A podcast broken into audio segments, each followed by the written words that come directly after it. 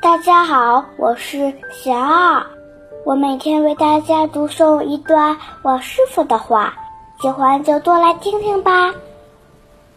想离苦就要抓根本。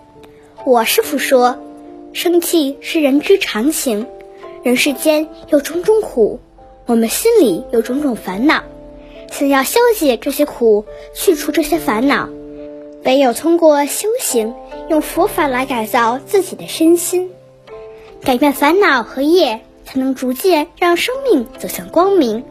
内心对正义有强烈的渴望是好事，但嗔恨心却是恶业，犹如不受控制的火，会带来极大的痛苦和伤害。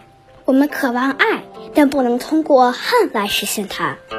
心要始终朝向光明，而不能用黑暗来对抗黑暗。大家有什么问题想问我师傅的，请给贤二留言，贤二会挑选留言中的问题，代为向师傅请教，然后在今后的节目中回答哦。